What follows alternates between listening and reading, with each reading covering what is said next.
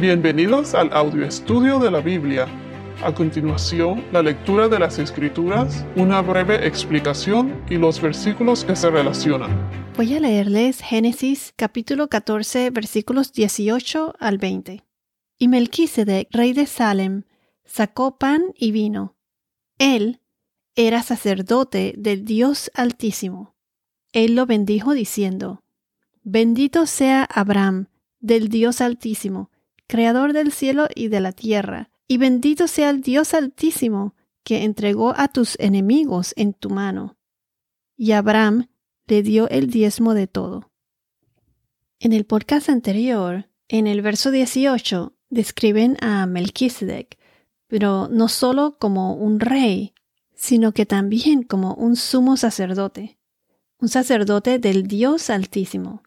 Mencioné que cuando se referían aquí al Dios Altísimo, se refieren al Dios de Abraham. Para mejor entendimiento de cómo Melquisedec es una figura o tipo de Jesús, debemos leer el libro de Hebreos. En Hebreos capítulo 5, versículo 6, que se refiere cuando Dios mismo hace un juramento, que es el siguiente, se los voy a leer. Como también dice en otro pasaje, tú eres sacerdote para siempre según el orden de Melquisedec. Aquí hay tres puntos importantes. Primero, Jesús como sacerdote. Segundo, cuando dice para siempre, para siempre es eterno. ¿Y quién es eterno? Jesús. ¿Y bajo qué orden? Bajo la orden de Melquisedec, no la de los levitas. Y si vamos al Salmos, capítulo 110, versículo 4, Salmos 110, versículo 4, nos dice, El Señor ha jurado y no se retractará. Tú eres sacerdote para siempre, según el orden de Melquisedec. Aquí repite de nuevo, que es cuando en Hebreos donde dice, como también dice en otro pasaje, pues se refiere a este pasaje de Salmos. Y entonces dice aquí que el Señor, Dios, Él es el que ha jurado, Él hizo un juramento. Y Él mismo dijo que Jesús es un sacerdote para siempre. Y también especifica nuevamente que es según la orden de Melquisedec. Entonces veremos como la orden de Melquisedec es superior a la de los levitas.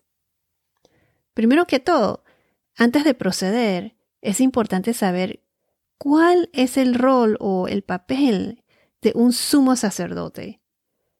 El rol de un sumo sacerdote en aquella época era de servir como intermediario entre Dios y su pueblo, o sea, el pueblo de Israel. El sumo sacerdote era considerado el líder espiritual, pero el líder espiritual de más alto rango entre los israelitas. Una de sus responsabilidades únicas era realizar las responsabilidades requeridas en el día de la expiación. En inglés, este día de la expiación se, dice, se le dice Day of Atonement. Y también tenía por responsabilidad rociar la sangre sobre el arca del pacto. En inglés, el arca del pacto es the Ark of the Covenant. Así que cuando oyen Ark of the Covenant se refiere al arca del pacto. Y el día de la expiación es, el día, el Day of Atonement. Entonces, el sumo sacerdote tenía que ser íntegro físicamente, sin ningún defecto físico, y santo en su conducta también. Esto es según ah, Levítico capítulo 21, versículos 6 al 8. Levíticos 21, 6 al 8. Aquí en Levíticos podemos ver que nos dan algunas de las leyes para el sacerdocio. Les voy a leer una parte. Aquí dice, serán santos a su Dios y no profanarán el nombre de su Dios, porque presentarán las ofrendas encendidas al Señor el alimento de su Dios. Por tanto ustedes serán santos. No tomarán mujer que haya sido profanada como ramera, ni tomarán mujer divorciada de su marido, porque el sacerdote es santo a su Dios. Lo consagrarás, pues, porque Él ofrece el alimento de tu Dios. Será santo para ti, porque yo, el Señor que lo santifico, soy santo. Y así sucesivamente mencionan todas estas leyes. La cosa es que el sumo sacerdote tenía que ofrecer una ofrenda por el pecado. Él, sí, él ofrecía una ofrenda por el pecado, pero no solo por los pecados de toda la congregación, sino que también tenía que ofrecer una ofrenda por sí mismo. Es como que se tenía que limpiar de sus pecados primero. Porque recuerden que por naturaleza todos somos pecadores, hasta los sumos sacerdotes, los de más alto rango. Todos, no hay hombre en la tierra que no sea pecador. La única persona que habitó en esta tierra y que es perfecta, ¿quién es? Jesús. Por ejemplo, en Levítico capítulo 4, versículos 3 al 21. Levítico 4, 3, 21. Pueden encontrar las leyes de las, de las ofrendas por el pecado. Y aquí dice que es lo que tiene que hacer un sacerdote cuando él, eh, para limpiarse de los pecados, pues, dice que cuando el, el que peca es el sacerdote ungido, él tendría que ofrecer un novillo sin defecto como ofrenda al Señor por el pecado cometido y tenía también que hacer muchos otros pasos más. Todo esto está en Levítico en el capítulo 4. Lo pueden leer desde el verso 3 al 21. Entonces, solo el sumo sacerdote podía entrar al lugar santísimo, detrás del velo, para presentarse ante Dios. Esto es, el lugar santísimo es, el que está dentro del tabernáculo. Estaba un cuarto pequeño, como un cuarto pequeño, detrás de un velo.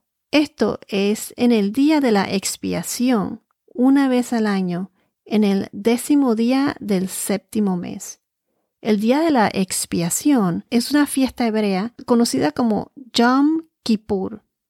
Y-O-M, Yom Kippur, K-I-P-P-U-R. En inglés es el Day of Atonement, como lo mencioné antes. Entonces, como decía, el sacerdote tenía que hacer un sacrificio por sí mismo para cubrirse de sus pecados y también por el pueblo. Él entonces llevaría la sangre al lugar santísimo, el que, el que está detrás del velo que mencioné, y la rociaría sobre el propiciatorio, lo que llaman en inglés el mercy seat. Él rociaba la sangre en el propiciatorio.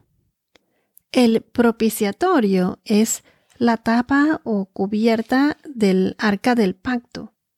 Entonces, en el tabernáculo, en el lugar santísimo, que estaba detrás del velo, que se encontraba allí el arca del pacto. Y la tapa que está encima del arca del pacto es lo que se le llama el propiciatorio, que es donde el sacerdote regaba la, sangre, la sangre que provenía del animal sacrificado. ¿Qué es lo que es exactamente el arca del pacto? Bueno, ¿qué es lo que contenía el arca del pacto, más bien. Dentro del arca del pacto estaban depositadas las dos tablas de piedra, que lo veremos más adelante, que son los uh, diez donde estaban los diez mandamientos. Ese es, eh, lo veremos cuando estudiaremos la historia de Moisés. También estaba la urna de oro que contenía el maná y la vara de Aarón. Más adelante, cuando lleguemos a Moisés, estudiaremos esto con más detalle. Entonces, el arca del pacto era el objeto más sagrado del tabernáculo y posteriormente en el templo de Jerusalén. Y este fue colocado en un área interior llamada el lugar santísimo, que solo el, sacerdote eh, de alto rango podía entrar una vez al año. Entonces, en el propiciatorio, o sea, en esa tapa, en la parte superior del arca del pacto, descansaba la nube o el símbolo visible de la presencia divina. Se suponía que aquí Dios iba a estar sentado y desde ese lugar se suponía que Él iba a impartir misericordia al hombre cuando allí se rociara la sangre de la expiación. Esto era como para cubrirlos de los pecados. Esto lo pueden encontrar con más detalle en Levítico capítulo 16 versículos 14 y 15, en el libro de Éxodo capítulo 30 versículo 10 y en Hebreos capítulo 9 versículos 1 al 28. ¿Y por qué es importante saber el rol del sumo sacerdote? Pienso que es importante porque esto nos ayuda a comprender mejor el significado de Cristo, ofreciéndose a sí mismo por nuestros pecados de una vez por todas. Si vamos a Hebreos capítulo 9, versículo 26 y Hebreos capítulo 10, versículos 10 y 12, se los voy a leer. De otra manera, a Cristo le hubiera sido necesario sufrir muchas veces desde la fundación del mundo, pero ahora, una sola vez, en la consumación de los siglos, se ha manifestado para destruir el pecado por el sacrificio de sí mismo.